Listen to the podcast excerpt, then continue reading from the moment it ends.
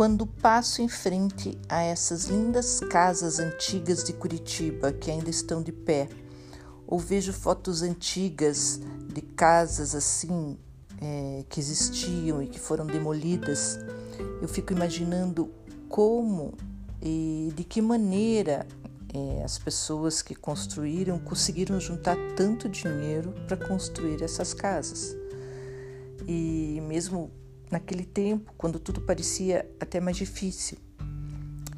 E vejo que as fortunas do Paraná, elas basicamente elas se fizeram durante quatro ciclos que ocorreram. É, inicialmente foi o ciclo dos tropeiros, depois tivemos o ciclo da erva mate, depois o ciclo da madeira e depois o ciclo do café. É, paralelamente, né, é, outro importante ramo de enriquecimento das famílias paranaenses e que esteve presente em todos os ciclos em maior e melhor ou menor escala foram o comércio, os profissionais liberais e a prestação de serviço comércio de móveis, de roupas, produtos agrícolas, de carros, joias, armazém.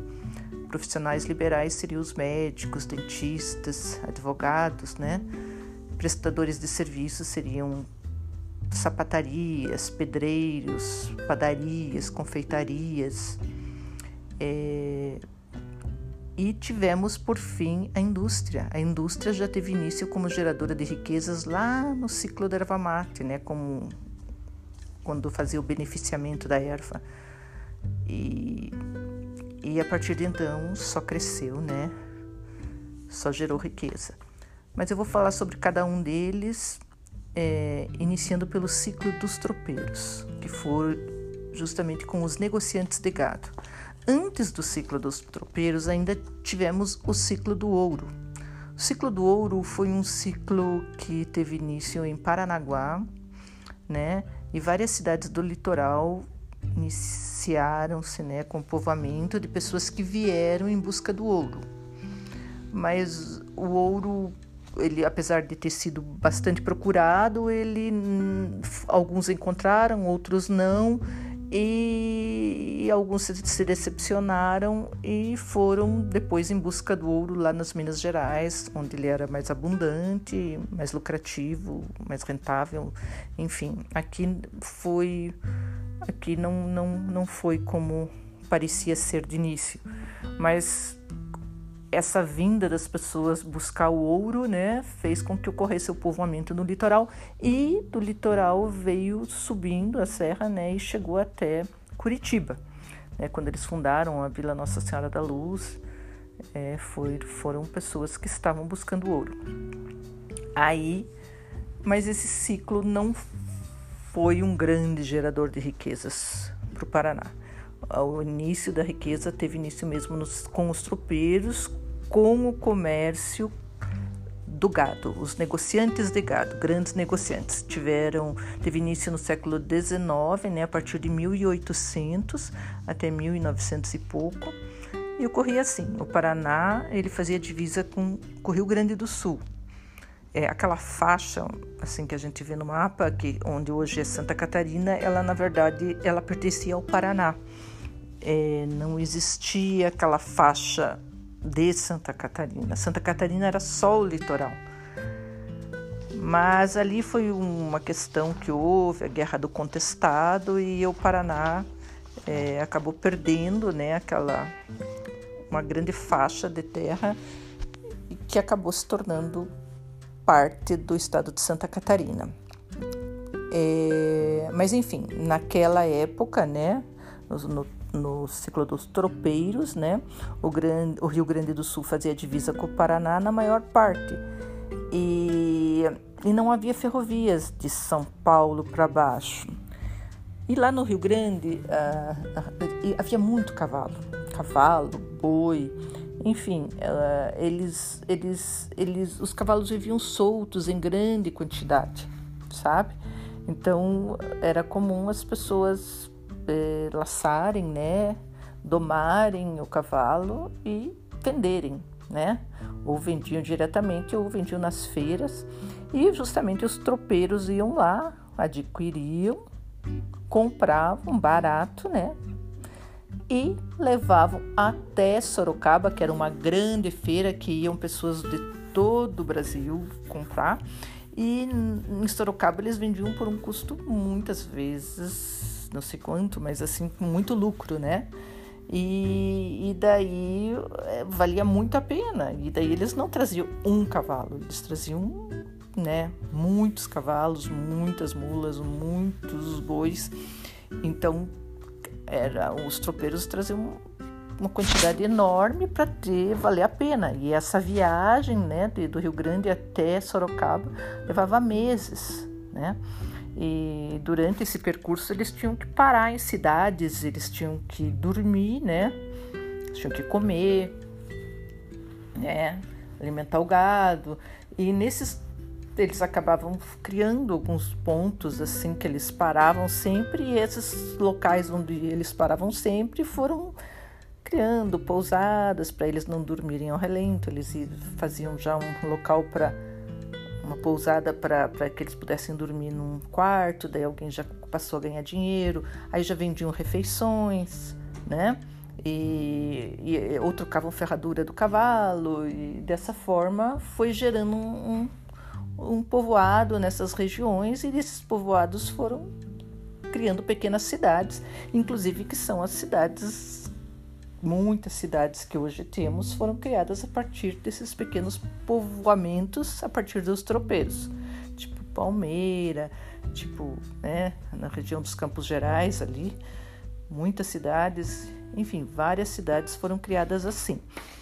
E o, o, o lá de Sorocaba, eles eram vendidos com grande lucro, principalmente lá para as pessoas que exploravam ouro em Minas Gerais e também para outras regiões do Brasil. Aqui, Paula Gomes, né, é, o Barão de Antonina, que se chamava João da Silva Machado, foram tropeiros paranaenses né, que muito prosperaram através desse comércio de gado, entre vários outros. Então, inicialmente, o tropeirismo foi uma forma de enriquecimento. Depois, é, já nesse período, o Paraná passou a arrecadar, arrecadar o estado do Paraná, que né, na época era a província, né, mas ele já passou a arrecadar com o imposto sobre a vinda do gado. Tipo assim, em cada ponto, em cada uma desses povoamentos, não em cada uma, mas em várias, vários povoamentos, né, que viraram, viraram depois cidades, tinha um ponto de arrecadação, que se chamava registro. Era assim: o tropeiro trazia um cavalo, o cavalo tinha que pagar um tanto. Ele trouxe uma mula, tinha que pagar um tanto. Tinha que passar um boi, tinha que passar um tanto. Então, tipo, era um dinheiro que, que era arrecadado para passar esses animais por aqui. E tanto que até muito uma região do do Rio Iguaçu, é, que eles tinham ali que passar, é, essa, essa tinha um ponto de registro, né, de arrecadação, e até o Rio Iguaçu, naquela, naquela época, ele passou a ser chamado o Rio do Registro. Ele era conhecido não como Rio Iguaçu, mas como o Rio do Registro. E depois que é, de um certo período, é, o Paraná é, explodiu a questão do erva mate. É, Uruguai, Argentina, Paraguai consumiam muito erva mate. E eles consumiam e compravam, né, da gente e a gente tinha assim, tipo, como mato, não tinha, não tinha nem que plantar, era a pessoa tinha terra e ele estava ali sabe? Era só colher as folhas e daí as pessoas que possuíam grande quantidade de terras, eles o que eles criavam um engenho e beneficiavam, né? E depois eles estava pronto o mate, eles colocavam na embrulhavam aquilo na época era com couro de boi. Eles colocavam, faziam assim tipo um, uns pacotões assim com couro do boi e daí mandavam é, é, colocavam no lombo das mulas e daí mandavam para Argentina e Paraguai e Uruguai. É, Argentina tinha até rota fluvial, né, por rio. E então eles era muita exportação. Então muitos paranaenses ganharam muito dinheiro através da exportação da erva, erva mate. E com isso ganhavam dinheiro, construíam grandes casas, e essas grandes casas de grandes fortunas de paranaenses estão aqui até hoje, né? Várias, família Macedo, família Leão, família Meder, já não tem as casas, mas tem, né, que, foram foram muitos, muitos paranaenses, muitas famílias, né, arvateiros, né? E depois é, o que aconteceu? Uma altura em diante, a Argentina percebeu que ela podia plantar erva mate lá. E ela fez isso e com isso ela deixou de importar da gente. Com isso, o, o ganho, né, o lucro com a erva mate caiu muito e foi decaindo, decaindo. Aí já, já deixou de ser atrativo. Aí o que acontece? Em toda essa região do Paraná, onde tinha erva mate, é, tinha também, ao lado da erva mate, tinha muito pinheiro, né? Muito, muitas araucárias, né? Só que naquela época, por exemplo, lá para o interior, como que como que ia bater um pinheiro, né? Derrubar um pinheiro e daí como é que ia levar aquela madeira para exportar ou para levar até um porto, né? Não tinha caminhão naquela época, né? Não tinha nada, não tinha ferrovia. Aí era tudo muito difícil. Aí o que aconteceu? Nessa época, ah, começaram a construir a ferrovia que ligava São Paulo ao Rio Grande. E essa ferrovia passava justamente naquela região onde tinha muitos pinheiros, muita erva mate e também muitos pinheiros. Veio para construir essa ferrovia, veio uma empresa americana, que eles tinham conhecimento, a tecnologia, enfim, de, de, de fazer né, a ferrovia. E aí eles vieram e o Brasil não tinha como pagar, assim, em dólares ou né, o dinheiro do Brasil não tinha como pagar porque era uma fortuna. Aí ela negociou da seguinte maneira: que ao longo de toda a ferrovia, a empresa americana que construísse iria ficar com as terras ao lado da ferrovia, de um lado e de outro. Agora eu não sei dizer se era 15 quilômetros ou era 30. Há divergências nos números, mas de qualquer maneira era muita terra. Tá? Só que todos esses trabalhadores que realmente foram construir a, a ferrovia, eles se estabeleceram, né? Eram 5 mil trabalhadores, enfim, eles se estabeleceram, fizeram casas, casas, as suas casas ao lado da ferrovia e criaram, formaram famílias e, e ali eles, eles estavam, né, durante os cinco anos, né, só que de repente a ferrovia terminou. Cinco anos depois a ferrovia terminou e aí a, a empresa americana quis a terra que por direito passou a ser deles, né? Só que daí os, as pessoas passaram a não ter mais trabalho, os moradores locais, nem trabalho e nem e nem residência. Porque a casa deles tudo, né? E com isso, não só eles, como várias em volta, que eram moradores locais, porque aquela terra até então não valia muito, porque era muito longe né? Até tinha cana-de-açúcar e tinha araucária, mas a araucária não podia fazer nada com ela. E a erva, a erva eles tiravam as folhas, levavam até o engenho mais próximo, né? Quando era possível, né? Mas, na verdade, mais ficavam por ali e viviam de, sobreviviam ali, né? Plantavam, tinha umas galinhas, boi, enfim, viviam ali com suas famílias. E só que de repente eles perderam casa, perderam a forma de sobreviver e ficaram sem nada, porque tudo aquilo, toda aquela terra passou a ser da empresa americana. E daí eles ficaram revoltados e foi ali que teve origem a Guerra do Contestado, quando eles partiram para cima de, de, de, de, começou iniciaram colocando fogo numa dessas serrarias, né? Serrarias americanas e daí o governo mandou tropas lá para segurar e, e, e, só que os, os, os moradores locais eles eles conseguiram vencer e lutaram muito bravamente e, e, além de tudo ficaram com as armas né, do, do, do, do das tropas. E, e, eu sei que foram várias batalhas que eles venceram até que por fim foi mandado entre, entre várias que eles venceram enfim uma hora eles perderam. Mas aí foi foi, foi, foi bem triste um episódio muito triste. Bom, e nessa situação houve a, a, o Paraná perdeu a região, as terras, né? As terras passaram a ser de Santa Catarina e houve decisão judicial.